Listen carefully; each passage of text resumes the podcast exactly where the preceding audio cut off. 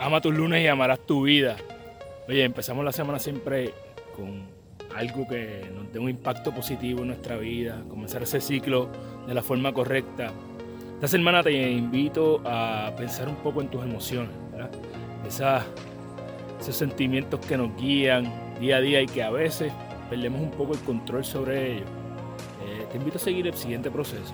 Cuando tengas emociones eh, negativas durante tu día, primero que todo pregúntate, ¿puedo o no puedo hacer algo eh, al respecto de esta emoción?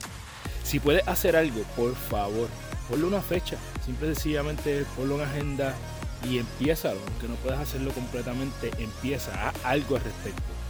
Si no puedes hacer nada al respecto sobre esa situación que te estás imaginando o en la que estás pensando, entonces comienza a hacer las paces con eso hay situaciones donde nosotros no tenemos el control, verdad. Pero comienza a hacer las paces para que eso no se apodere de ti. Lo que tú tienes el control es en que esa situación o esa emoción que tal vez ni tan siquiera existe se apodere de ti. Así que proceso simple que nos puede ayudar a comenzar a trabajar con nuestras emociones y a tener mejores días. Entonces, recuerda que eres la única persona responsable de todo lo que pasa en tu vida y que la forma en que tú cumples tus sueños desarrollando los hábitos que te acercan a ellos, porque tú eres tu hábito.